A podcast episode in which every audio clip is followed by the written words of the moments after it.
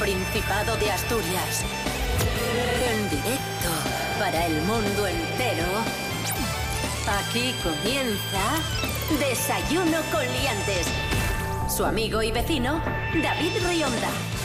Muy buenos días, Asturias. ¿Qué tal? ¿Cómo estáis? Bienvenidos, bienvenidas a Desayuno Coliantes en la sintonía de RPA. Hoy es jueves 7 de enero de 2021, en este momento seis y media de la mañana. Saludamos en primer lugar a Pablo BH. Muy buenos días. Muy buenos días. Otro año más. Yo cada año que me llamáis me sorprendo porque digo, no se aburren. Recordaros, Asturias, que la Navidad no termina hasta que no nos acabamos las obras que nos quedan de la comida de Reyes. Rubén Morillo, muy buenos días. Muy buenos días, David Rionda. Muy buenos días, Pablo BH. Muy buenos días a todos y todas. Cuéntanos, levanta un poco, escampa un poco. ¿Cómo, cómo tendremos el tiempo hoy en Asturias? Bueno, un poquitín mejor, un poquitín mejor. Dice la EMET que para hoy 7 de enero tendremos un día poco nuboso con algunas nubes bajas salvo en el litoral donde van a predominar los intervalos nubosos y que puede bueno, pues venir acompañados de lluvias débiles. En principio no va a estar lloviendo todo el día como, como lo que hemos tenido estas últimas semanas. Temperaturas que se parecen muy mucho a las de ayer, suben si acaso un poco, las mínimas se van a quedar en el interior en torno a los menos 5, menos 3 grados y las máximas no van a pasar de los 10 grados, se quedan en 9. Desayuno con liantes, ay, lere, lere, lere. Desayuno con liantes, ay, lere, lere, lere. Desayuno con liantes, ay, lere, lere, lere. Desayuno con liantes, ay, lere, lere, lere. Muy rápido. Eh, amigos, amigas, Pablo BH, ¿qué tal se portaron los reyes? ¿Qué te trajeron? Cuéntanos. Eh, bueno, pues este año ha sido paradigmático, ¿no? Porque vienen tres de Oriente y uno se ha ido hacia allí. Entonces, eh, complicado. Pues nada, a mí me han, me han regalado pues cosas súper útiles. Mira, me han regalado una figura de Batman, una de Flash y una taza de Baby Yoda. Eh, recuérdanos tu edad, Pablo. Pablo BH. Os- oscilo entre los 15 y los 60.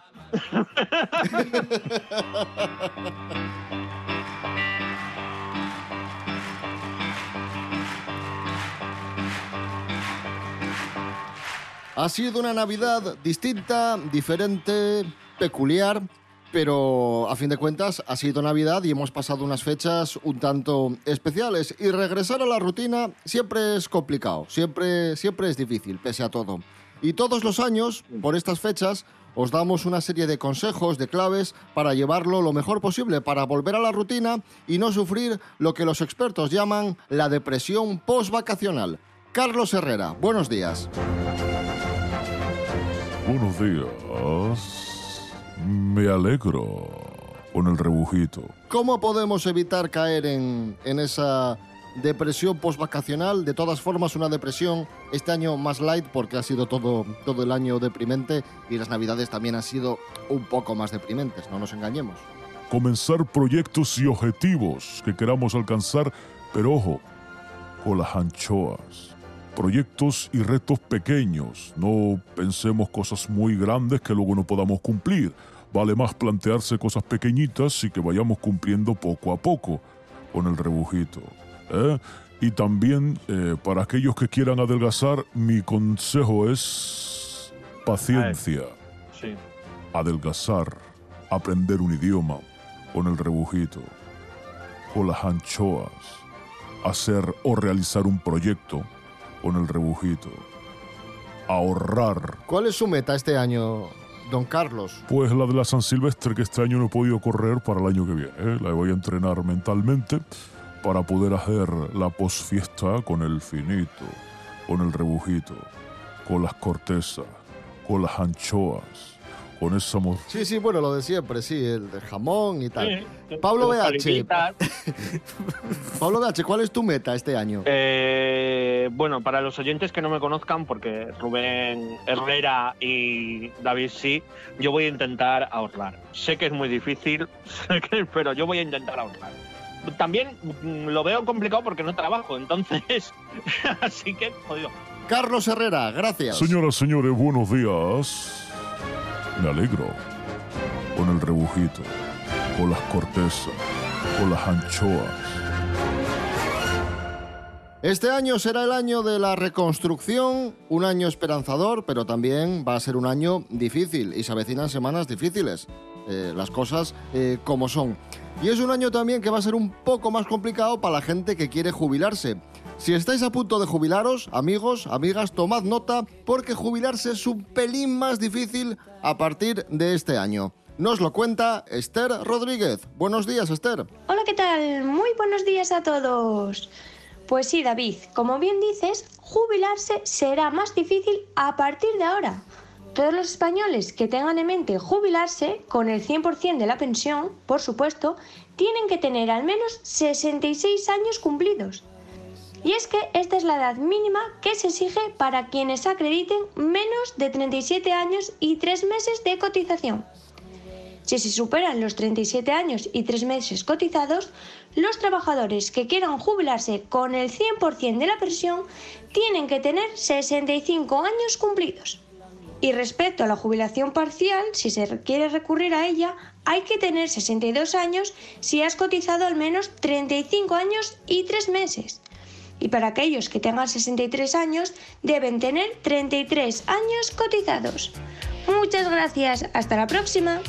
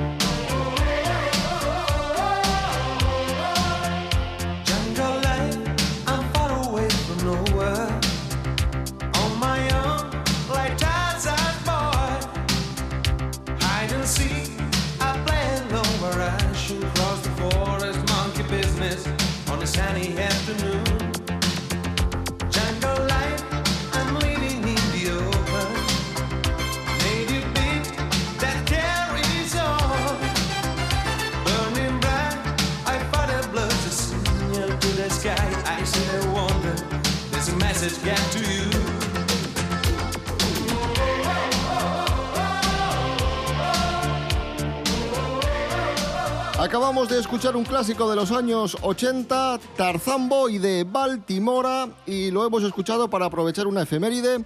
Un día como hoy de 1929 aparecía Tarzán, una de las primeras historietas de aventuras, dibujada por Harold Foster, se basaba en el personaje creado por Edgar Rice Burroughs en 1912. Tarzán, el rey de los monos, el rey de la selva.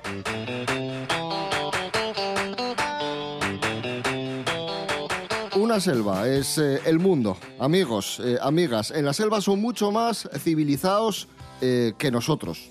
Y es que estamos leyendo noticias que nos enfadan y nos molestan soberanamente. Repunte de los contagios. Joder. Famosos pegándose fiestas. Futbolistas que se pegan fiestas eh, también.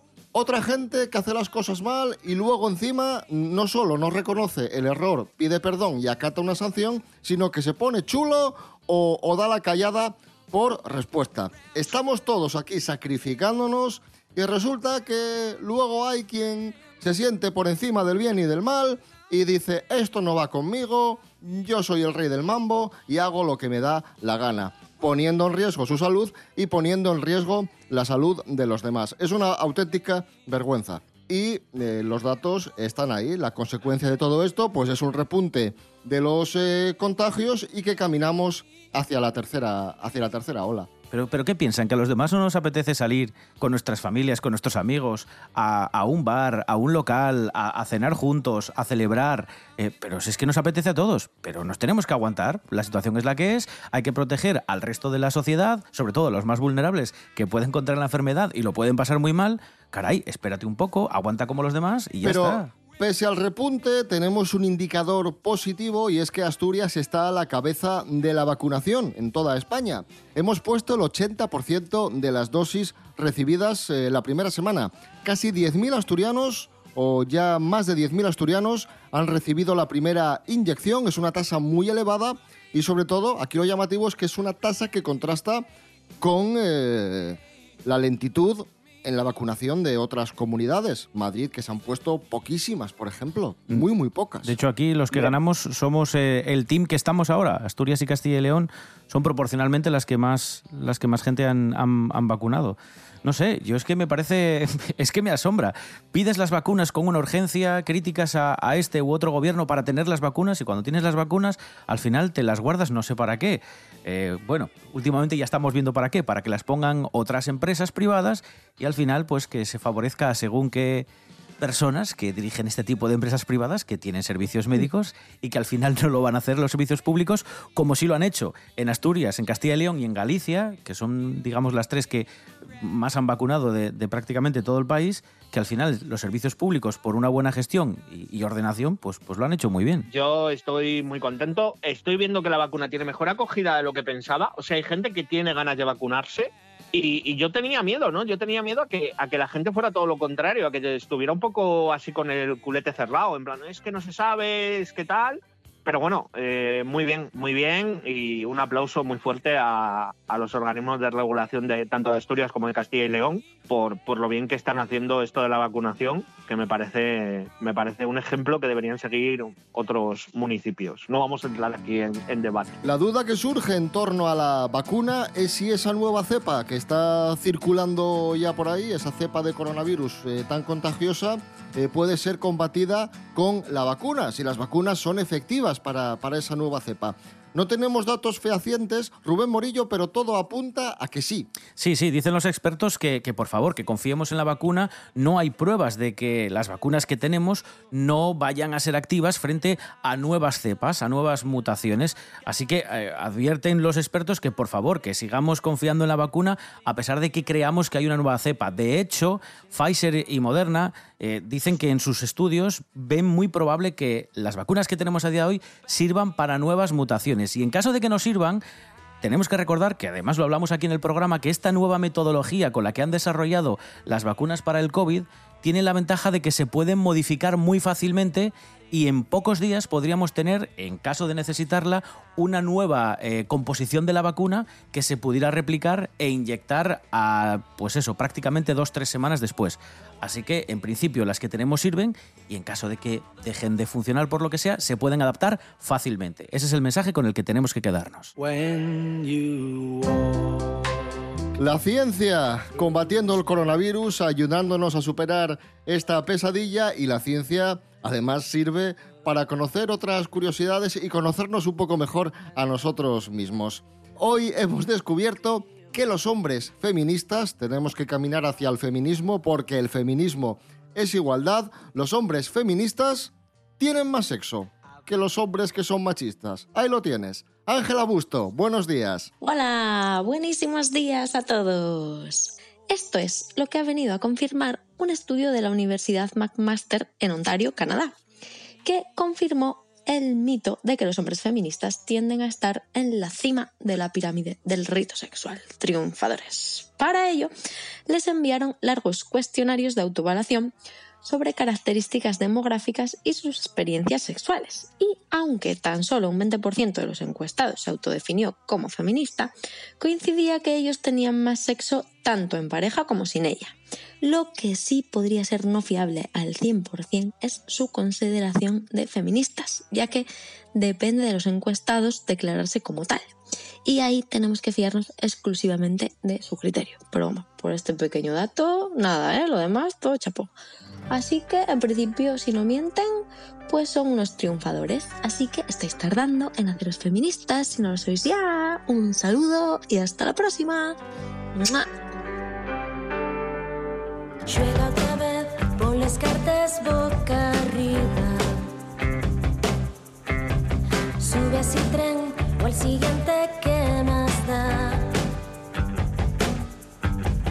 Mírate bien y es el punto de partida. Tienes la piel un tatuaje universal. Cambia el papel de princesa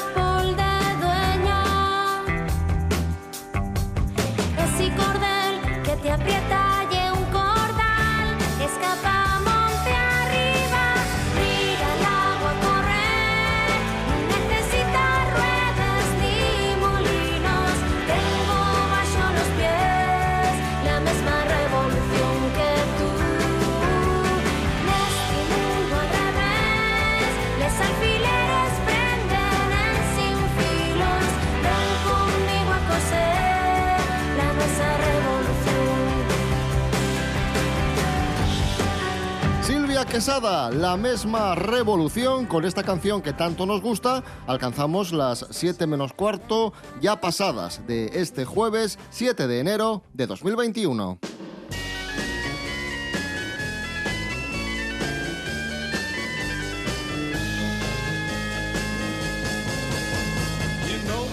Hoy se cumplen nada menos que 77 años del fallecimiento de Nikola Tesla, el gran inventor, físico, matemático, ingeniero. Bueno, era, era de todo, era una, una- maravilla este señor, Nikola Tesla.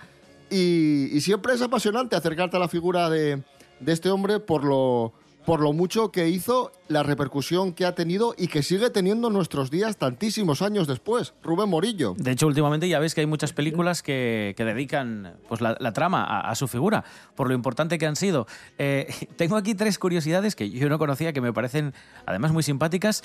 La primera, no sé si lo sabíais, eh, Tesla nació durante una tormenta eléctrica, que me parece como, no, no sé, eh, el título de su vida. Premonitorio. Sí, sí, eh, nació entre el 9 y el 10 de julio en esa noche y resulta que, bueno, había una tormenta tremenda. Y tienen una leyenda, que bueno, hay una leyenda, en principio es una leyenda familiar, algunos la han fabulado un poco más, y que dicen que cuando estaba pariendo la madre de, de Tesla, la, la comadrona le dijo, este va a ser un niño de la oscuridad. Porque claro, en medio de la tormenta, con truenos y relámpagos, y la madre corrigió a la, a la matrona y le dijo, no, no, va a ser un hijo de la luz. Que luego llegó Edison y le robó el título. Yo soy el hijo de la. Como todo lo que hizo. Hijo de la luz.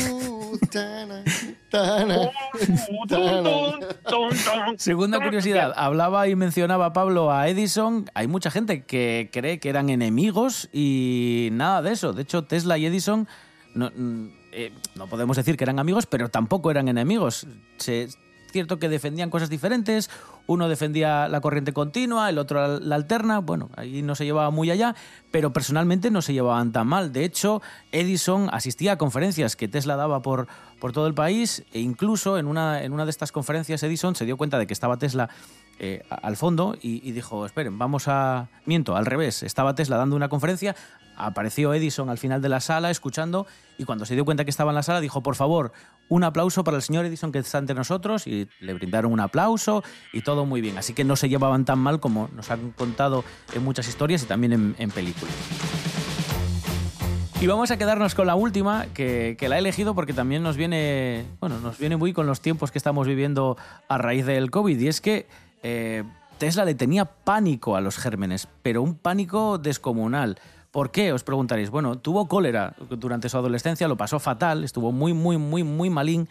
Y entonces durante el resto de su vida, eh, pues tenía unos hábitos de higiene, pero exagerados. O sea, probablemente mucho más de los que de lo que tenemos nosotros ahora, que fíjate que ya estamos constantemente con la mascarilla, lavando las manos cada cinco minutos, pues él todavía más. O sea, llegaba a un punto de una paranoia con la higiene, pero, pero excesiva, por lo mal que lo había pasado de, de adolescente y que se vio reflejado durante el resto de, de su vida. Yo recomiendo a todo el mundo que mire un poco la vida de Tesla porque es una persona que, que ha pasado un poco desapercibida durante muchos años en la historia, que era lo que decíais, ¿no? Que ahora como ha vuelto a flote con, con esta empresa de Elon Musk, por ejemplo, y, y era un tío que, que para su tiempo era muy avanzado. O sea, estamos hablando que, que tenía inventos que a día de hoy seguimos flipando.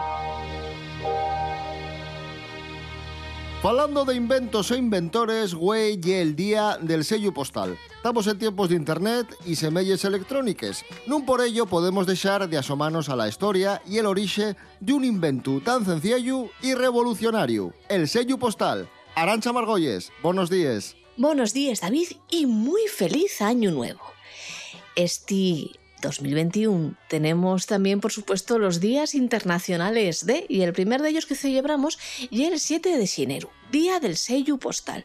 Parece una tontería porque los sellos, güey, pues parece que son únicamente elementos coleccionables, sin mucho que rascar, pero en realidad estos papelinos tienen una historia muy importante.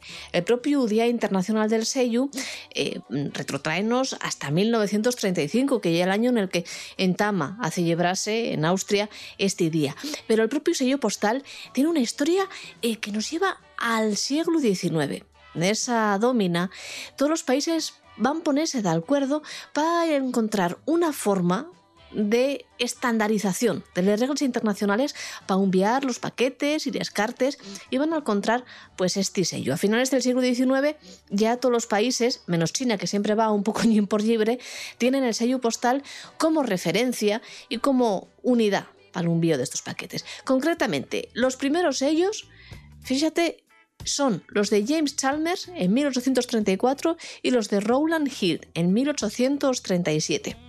Hasta entonces, pues los envíos no estaban unificados. Pagábase en función de los kilómetros eh, recorridos y no por el peso de los paquetes, lo cual nunca debía hacer especial gracia a los carteros. Ya me dirás, y que les coses hay que pensar es un poco mejor. Que los cuentos amigos no son solo para niños, que los cuentos amigos también son para quien quiere vivirlos. Serpientes, los monstruos que vienen a vernos, tantos miedos. Que no, que la vida es un cuento que mira qué pasa y tú no te das cuenta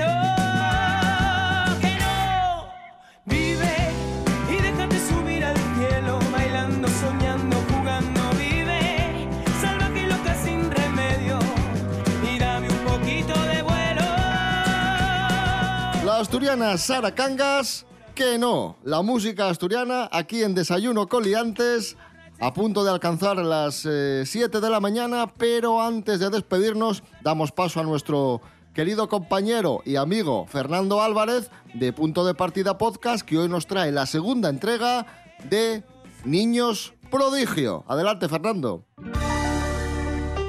Buenos días, liantes matutinos. Hace un par de semanas recordaréis que le dedicamos unos minutos a recordar algunas de las figuras infantiles del espectáculo calificadas como niños prodigio.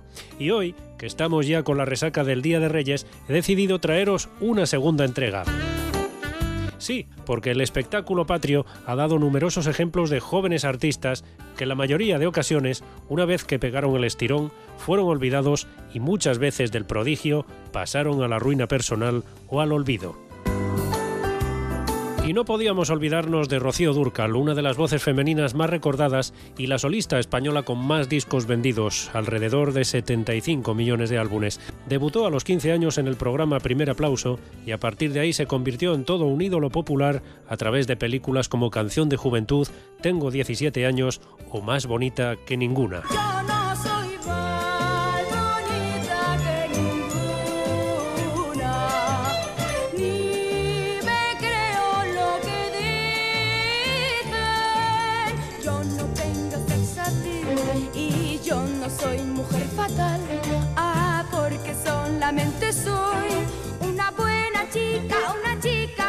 En 1982, Miguel Joven y Miguel Ángel Valero, Tito y Piraña en Verano Azul, formaron un dúo tras finalizar la serie bajo el nombre artístico de Los Pirañas.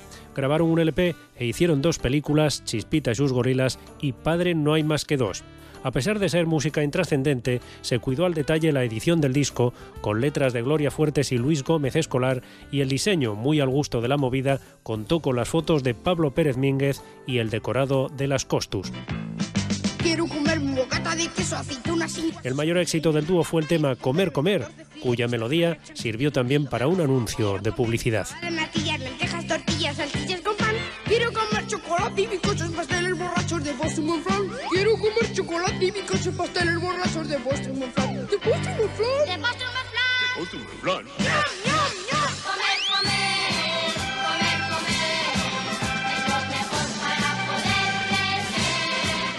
En todo este universo de jóvenes estrellas había más chicas, pero quizás menos conocidas, como era el caso de Morucha o Estrellita. Sin embargo, muy en la línea de Joselito fue Ángel Gómez Mateo, más conocido en su época como Angelito o Pachín. Cuando su voz empezó a cambiar, dejó de interesar al mundo del espectáculo y terminó por dedicarse a la pintura. Son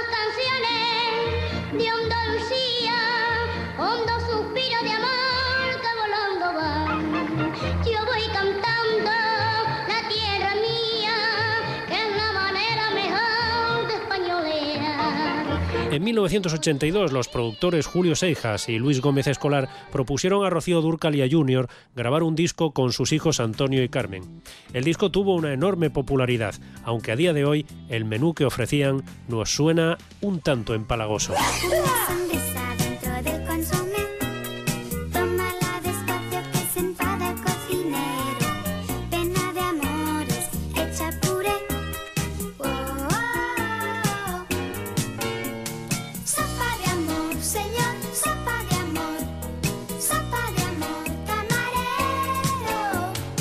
En el verano de 2001, toda España se movió al son del baile del gorila que lanzó a la fama a una niña de 10 años llamada Melody. Su álbum, De Pata Negra, llegó a ser doble disco de platino en España e incluso tuvo un gran eco en Estados Unidos. Un gran eco en Estados Unidos.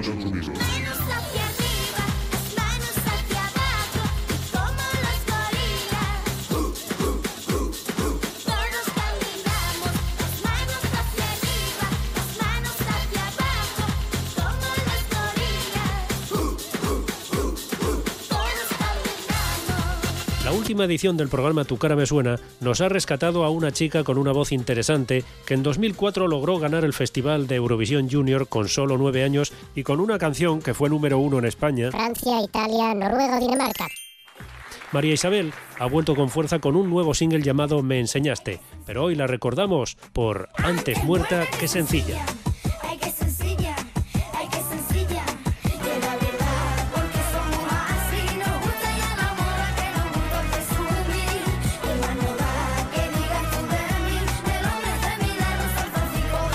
Y en 2002 triunfó un chavalín con bastante salero, pero lo que se dice talento, talento, vamos a ponerlo entre comillas. Se hizo popular por versionar canciones de Raúl o David Civera y la verdad es que este chico apenas cantaba y se limitaba sobre todo a contonear su cuerpo con una cazadora de cuero poniendo más ganas que otra cosa. Como dato curioso, podemos destacar que su productora fue la conocida cantautora Rosa León. Entonces llegó el doctor manejando el cuatrimotor. Cancionzacas. ¿Sabe lo que pasó? Raulito tuvo un éxito de unos pocos meses, más por la simpatía que despertaba que por sus dotes musicales. Sin embargo, el disco fue un auténtico superventas.